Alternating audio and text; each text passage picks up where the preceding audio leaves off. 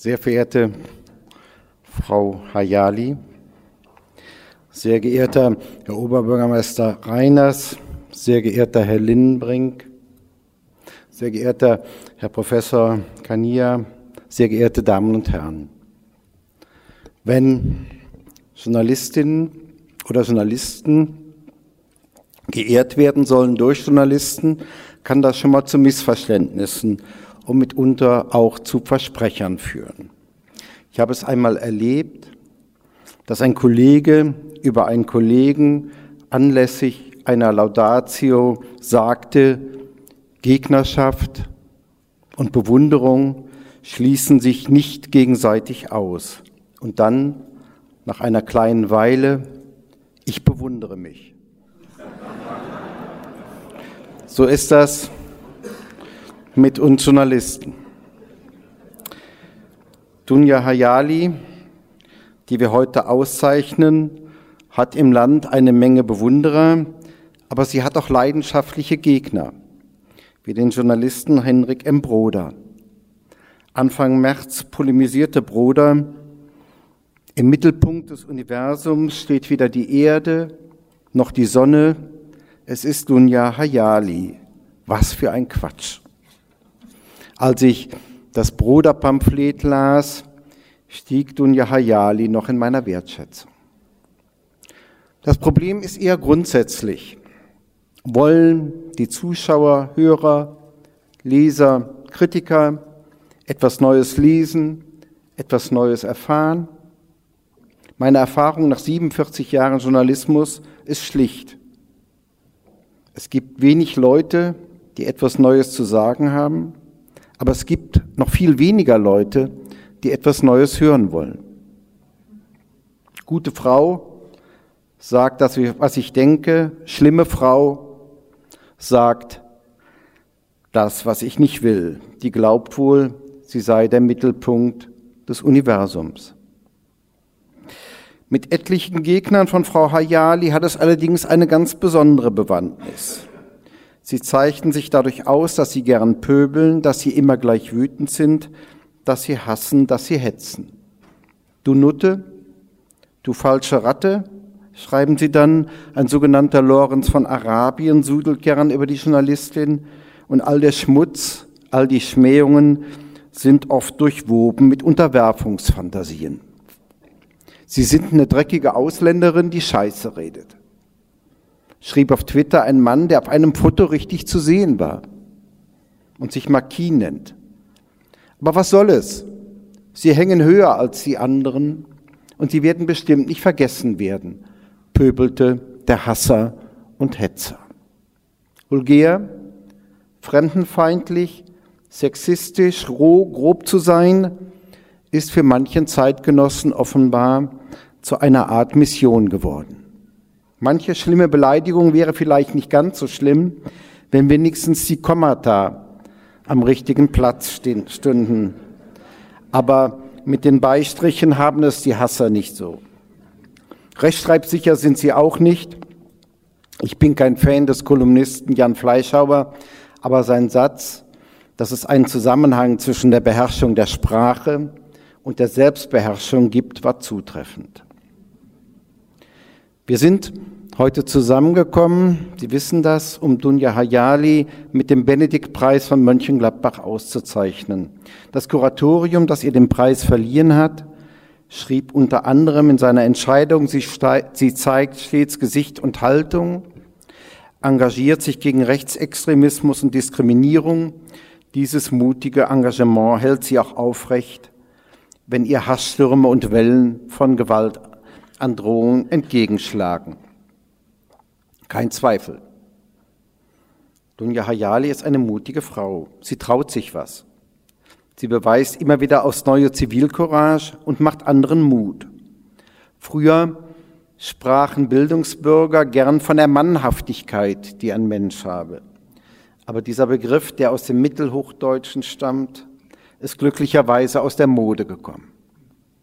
Denn wirklich mutig wirklich tapfer, das sind oft die Frauen. Seit mehr als einem Jahrzehnt engagiert sich Dunja Hayali für den Verein Gesicht zeigen, für ein weltoffenes Deutschland und besucht im Rahmen des Projekts Störungsmelder Schulen, um sich dort gegen Rechtsextremismus, Rassismus und Diskriminierung einzusetzen. Sie ist, auch das können wir heute wieder feststellen, durch ihre Arbeit prominent geworden. Und sie setzt diese Prominenz engagiert ein. Wie viel ärmer wäre unsere Gesellschaft, wenn es nicht Menschen gäbe, die mehr als ihre Pflicht tun. Ein bisschen erinnert ihr Auftreten manchmal an ein Wort, das Martin Luther nachgesagt wird. Hier stehe ich, ich kann nicht anders. Gott helfe mir.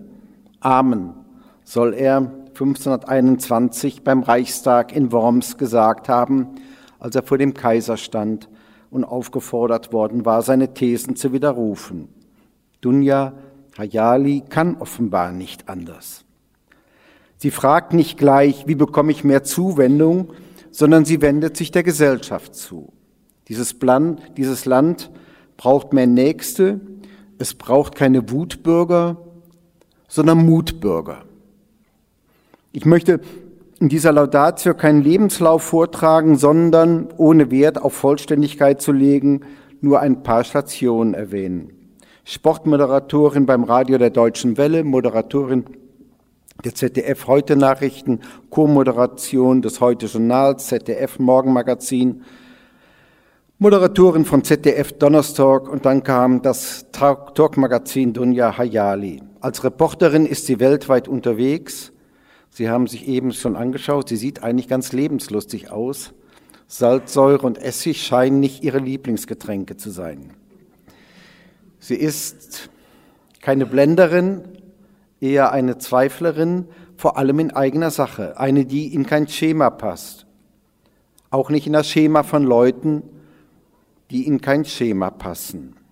Wenn die Menschen darüber abstimmen dürften, könnten, wer der beste Bundespräsident wäre, hätte Günter Jauch vermutlich ganz gute Chancen.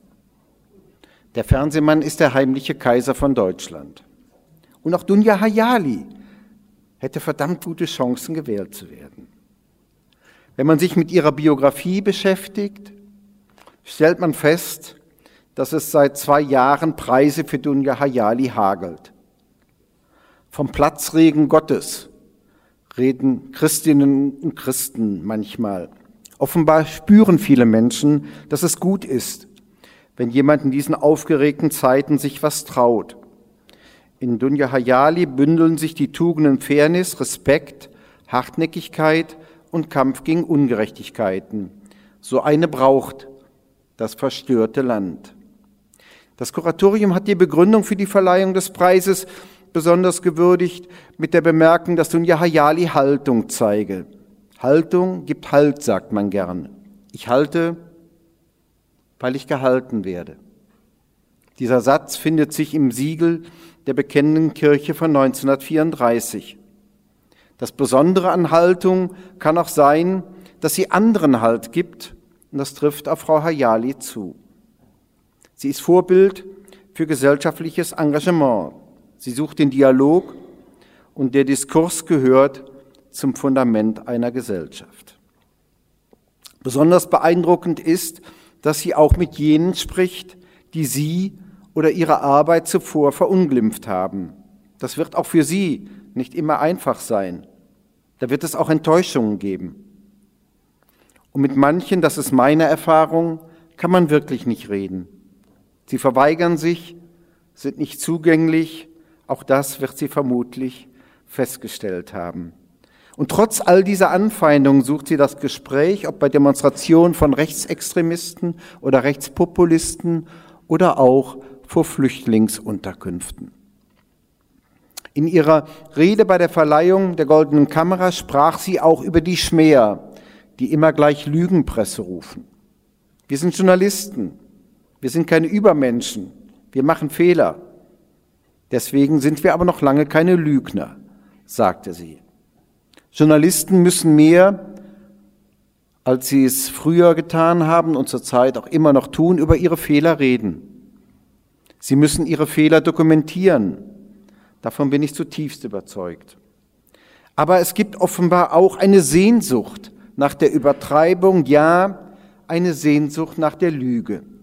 Amerikanische Wissenschaftler kamen neulich in einer Studie zu dem Schluss, dass Gerüchte und Falschmeldungen besser und leichter verfangen als Geschichten, die stimmen. Falsche Behauptungen werden auf Twitter 70 Prozent häufiger geteilt als korrekte Informationen. Wahre Geschichten werden selten von mehr als 1000 Leuten retweetet, wohingegen die falschen Geschichten bis zu 100.000 Mal von Leuten geteilt werden. Das ist eins der Ergebnisse der Studien. Hass, Lügen, Fake News und Desinformation verbreiten sich rasend und werden von Hassern und Lügnern gern aufgenommen. Manche rufen Frau Hayali zu, hau ab, geh dahin zurück, wo du herkommst, weit weg jedenfalls. Und sie sagen Sachen, die früher die Nazis gesagt haben, wie der eingangs erwähnte schreckliche Marquis. Dunja Hayali hört und schaut da nicht weg, denn sie weiß, dass sich viele Probleme mit Wegschauen nicht erledigen lassen. Für die fremden Hasser mag es überraschend sein. Die Frau, liebe Pöbler, kommt aus Datteln. Diese Stadt liegt nicht im Irak, sondern im nördlichen Ruhrgebiet. Vielleicht kennt der eine oder andere von Ihnen das Kanalkreuz Datteln. Das ist der größte Kanalknotenpunkt der Welt. Menschen, die mit Land und Leuten in NRW vertraut sind, ist möglicherweise auch noch der Name Horst Niggemeier ein Begriff. Bergmannssohn Niggemeier war Sozialdemokrat und ein Vierteljahrhundert Oberbürgermeister in Datteln. Niggemeier verabscheute Kommunisten, mochte die Grünen nicht, eigentlich auch keine Lehrer, die er Tintenpisser nannte. Und er trat noch für den NATO-Doppelbeschluss ein, als außer Helmut Schmidt und Hans Apel kaum ein Sozialdemokrat noch dafür war. Niggemeier war sieben Jahre schon im Amt, als Dunja Hayali 1974 in Datteln geboren wurde. Ihr Vater arbeitete damals als Arzt in Datteln. Ihre Mutter half ihm in der Praxis. Die Hayalis waren Zugezogene, wie viele Leute im Ruhrgebiet Zugezogene sind. Sie kamen und wurden heimisch. Die Eltern hatten ein Haus der offenen Tür. Es wurde Arabisch und Deutsch gesprochen und es gab viele Feste. Wenn jemand Dunja Hayali heute fragt, ob sie stolz sei, eine Deutsche zu sein, dann sagt sie gern, dass sie ihre Nationalität nur durch Zufall erhalten habe. Zwar sei sie dankbar, in Deutschland geboren zu sein, aber stolz sei sie auf ihre Eltern, die ihr die Werte mitgegeben hätten, die sie heute noch treiben würden. Ihre Eltern stammen aus dem irakischen Mosul, aber hatten sich erst in Wien als Studenten kennengelernt und dort auch geheiratet. Ihr Vater ist syrisch-orthodox, ihre Mutter, die vor anderthalb Jahren gestorben ist, ist katholische Christin. Wie hält es nun Hayali mit der Kirche? So wie viele. War mal dabei, war sogar katholische Messdienerin, ist aber ausgetreten. Sie hat offenbar mit der Institution Kirche gebrochen, nicht unbedingt mit dem Glauben. Sie sagt, sie bete nicht, aber ihr gefalle, was ein befreundeter buddhistischer Mönch vor jedem Essen mache.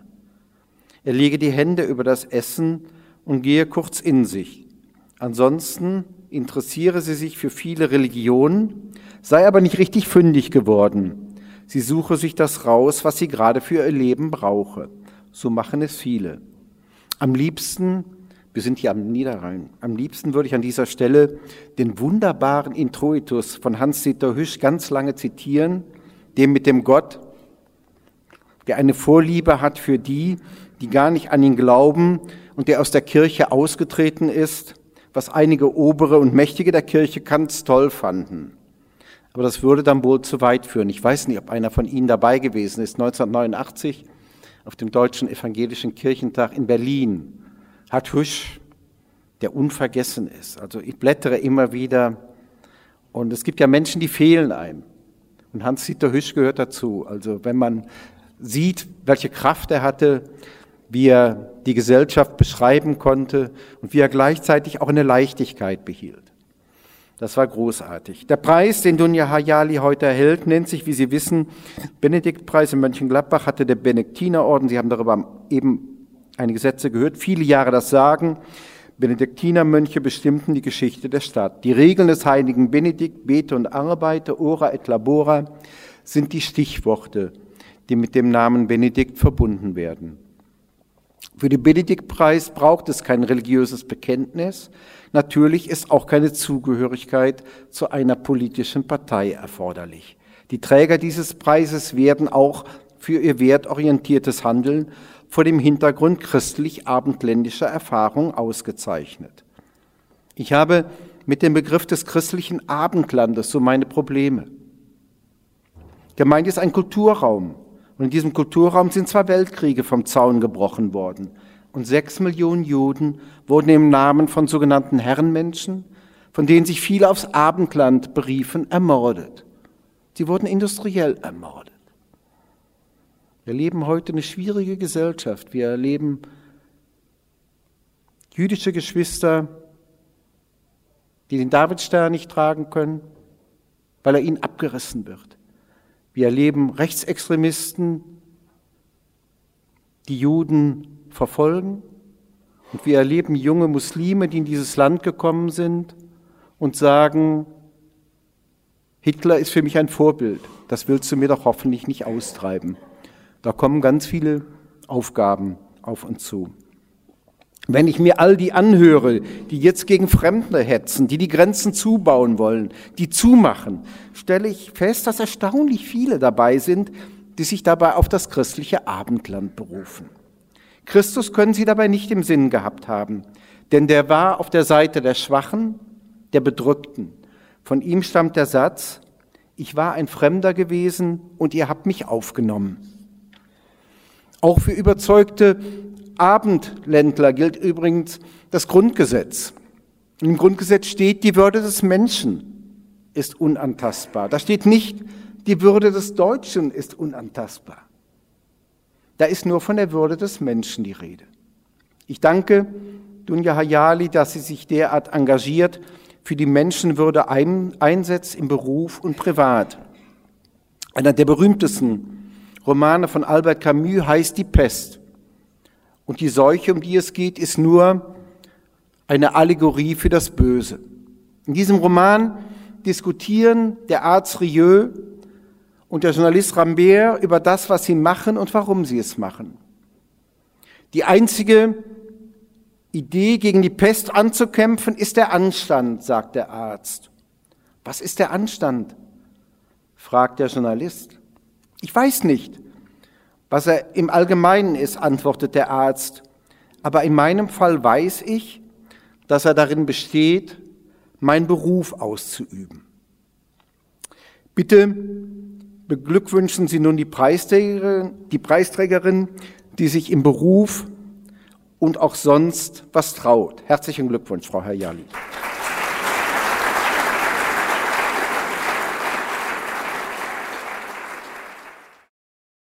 Da ich sowieso nichts vorbereitet habe, kann ich auch das Handmikro nehmen, dann sehen Sie mich wenigstens, weil ich glaube, wenn ich mich dahinter stelle, es wird ganz oft gesagt, wenn Menschen mich, die mich nur aus dem Morgenmagazin kennen, zum ersten Mal sehen, sie sind gar nicht so groß, nicht so dick und nicht so alt. Ja, das bin ich. Äh, zuallererst, liebe Kollegen und Kolleginnen, das äh, Wohlwollen bei der Berichterstattung, um die gebeten wurde, streichen Sie, Sie Bericht erstatten, so wie Sie das gerne möchten. Ob das dann wohlwollend ist oder nicht, werden wir dann sehen. Ich möchte mich äh, ganz herzlich erstmal bei Ihnen allen bedanken, dass Sie heute an diesem wunderbaren, warmen, sonnigen Tag hierher gekommen sind. Ich weiß das sehr zu schätzen. Und wenn dann die Borussia heute Abend noch gewinnt, ich gehe noch, natürlich noch ins Stadion, dann ist der Tag tatsächlich auch perfekt. Danke natürlich auch an das äh, Kuratorium, aber vor allen Dingen auch an Hans Leindecker für Ihre Worte, denn Sie sind einer der wenigen Journalisten. Ich werde immer gefragt, ob ich Vorbilder habe im Journalismus. Ich habe keine.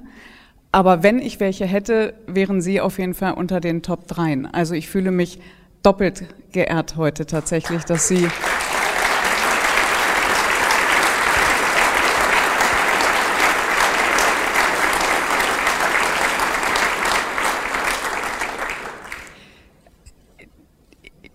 bekomme ja diesen Preis für meinen Journalismus, für meine Haltung, aber auch für mein ehrenamtliches Engagement. Und ich werde immer mal wieder gefragt, warum ich das dann auch mache. Und ich sage dann immer, ja, warum denn nicht? Wie übrigens Millionen Menschen in Deutschland, und das muss man immer wieder sagen, sich ehrenamtlich engagieren. Und das ist, glaube ich, das ganz Besondere auch an diesem Land, dass es eben so viele Menschen gibt, die vielleicht leiser sind, aber eben doch auch in der Mehrheit. Und wa warum macht man das? Ich kann jetzt nur für mich sprechen. Ich, ich, ich mache es gerne, es tut gut, es ist äh, ganz egoistisch, man fühlt sich besser. Und äh, man hat auch den Eindruck, ich jedenfalls, dass man ein bisschen von seinem eigenen Glück auch abgeben kann. Mir ist es dann doch ein bisschen zu schlicht, nur auf dem Sofa zu sitzen und zu meckern und immer mit dem Finger auf die Politik zu zeigen. Also ich finde, wer sich bewegt, kann eben auch was bewegen. Klar, die Politik muss die Rahmenbedingungen setzen in vielen Bereichen, aber wir sind doch diejenigen dann auch, die diesen Rahmen ausfüllen. Das ist ja unser Land, unsere Heimat. Also ich kann doch nicht immer alles wegdelegieren. Und wenn ich was verändern will, dann muss ich eben auch selber mal aufstehen und was tun und nicht immer nur schimpfen, meckern und pöbeln. Und ich habe, weil es um Vorbilder geht, äh, ich glaube, mein größtes Vorbild ist heute auch hier. Ähm, meine Schwester. Ich glaube, dass äh, tatsächlich ehrenamtliches Engagement oder wie man sich für die Gesellschaft einsetzt, sicherlich auch vorgelebt werden muss. Und meine Schwester hat sich immer eingesetzt. Ähm, Ob es zu den Zeiten waren, wo meine die besten Nichten der Welt zur Schule gegangen sind oder was auch immer, sie war nie müde, äh, mitzumachen, mitzuhelfen, mit anzupacken. Manchmal schon so viel, dass ich gesagt habe, jetzt reicht's aber auch mal. Uns gibt's ja auch noch. Also vielen Dank dafür. Und Hans Leindecker hat gesagt, man kann Haltung haben, wenn man gehalten wird. Und ich habe eine großartige Familie, die mich eben nicht nach dem beurteilt, wie viel Preise ich bekommen habe oder wie viel Sendungen ich habe oder sonst irgendwas, sondern Familie ist ja nun mal auch der Ort, wo man aufgehoben wird, aufgefangen wird, wo man einfach so sein kann, wie man ist, vor allen Dingen mit all seinen Schwächen und Abgründen und mit allem meinem Jezorn, der ja auch immer noch in mir steckt und meiner Ungeduld. Und das ist das Großartige, dass Familie einen einfach so nimmt, wie man ist. Dazu gehört auch der Schwager, der Bayern München-Fan ist. Darüber diskutieren wir jedes Mal, aber ich, was soll ich machen? Der macht sich halt leicht im Leben.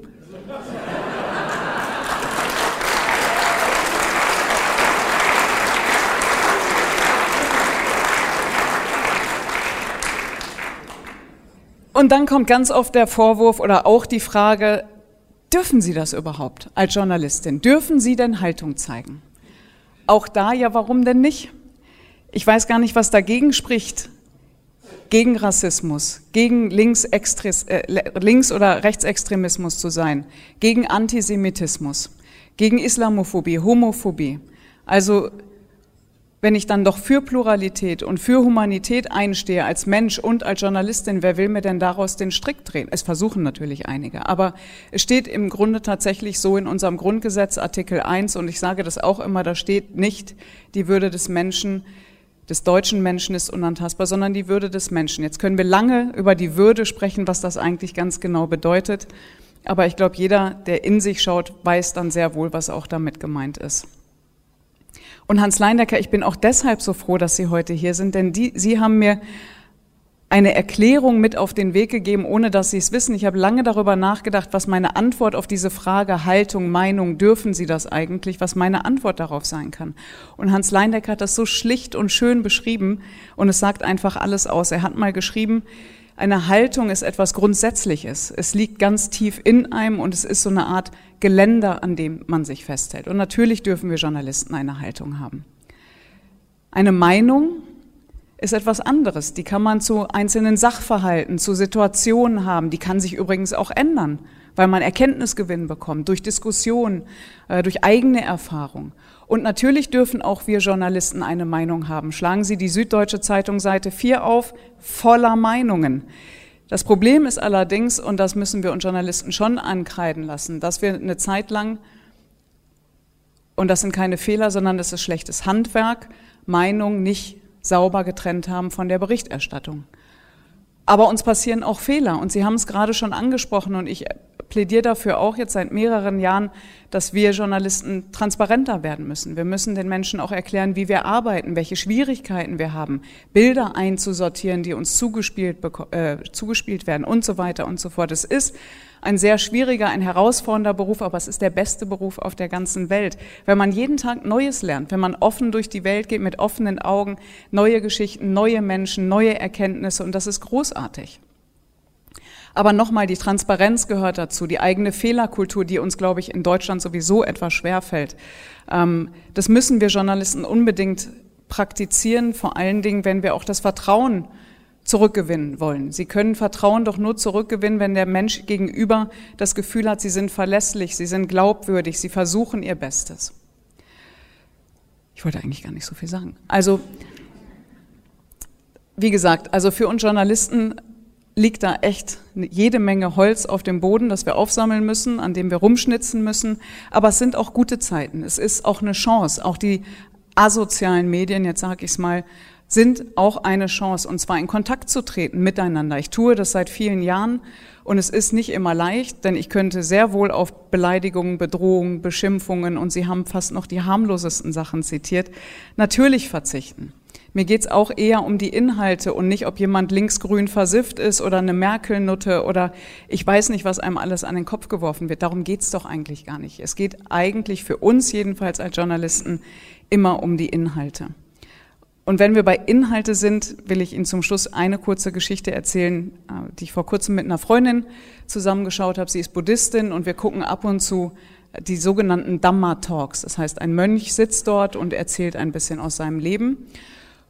Und es war ein Mönch, es sollte ein, ein neuer Tempel gebaut werden. Das dauerte jahrelang und äh, jedes Mal, wenn er hochgefahren ist auf den Berg, wurde er mit einem Auto hochgefahren. Und irgendwann war dieses Auto kaputt und er hat gesagt, ich bin zwar alt, aber ich laufe. Ich will ja da hoch, also laufe ich.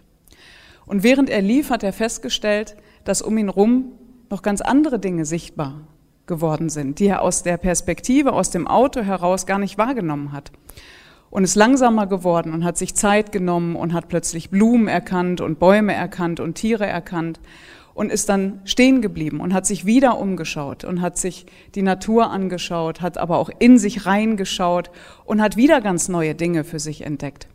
Warum erzähle ich Ihnen das? Ich glaube, in dieser schnelllebigen Zeit, auch für uns Journalisten, ähm, in der wir fast getrieben sind von wer ist der Schnellste, wer hat erstmal die beste Schlagzeile, ist das Innehalten finde ich jedenfalls, oftmals irgendwie zu kurz gekommen. Ich weiß nicht, wie es Ihnen geht, ich merke das halt an mir, manchmal fühlt man sich fast schon wie getrieben. Und ich glaube, dass Innehalten ganz wichtig ist, wenn man, auch wenn man empathisch sein möchte oder besonnen oder anständig, dann ist es gar nicht mal so schlecht, wenn man mal einen Schritt zurücktritt und vielleicht auch sich selbst anfängt zu hinterfragen.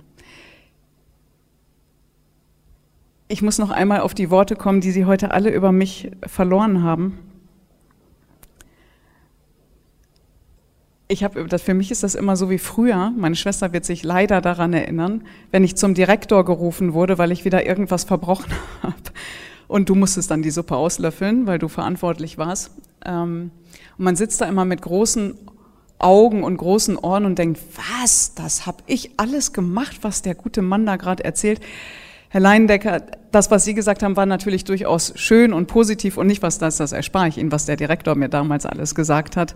Aber ich sitze trotzdem immer wieder ungläubig da und trotzdem freue ich mich natürlich über die Worte und auch den Preis, denn es ist auch eine Bestätigung in diesen schwierigen Zeiten, dass ich mich mit vielen anderen übrigens ganz offensichtlich auf dem richtigen nicht immer, aber oftmals auf dem richtigen Weg befinde. Vielen Dank dafür und wie gesagt auch Ihnen vielen herzlichen Dank, dass Sie heute hierher gekommen sind. Danke sehr.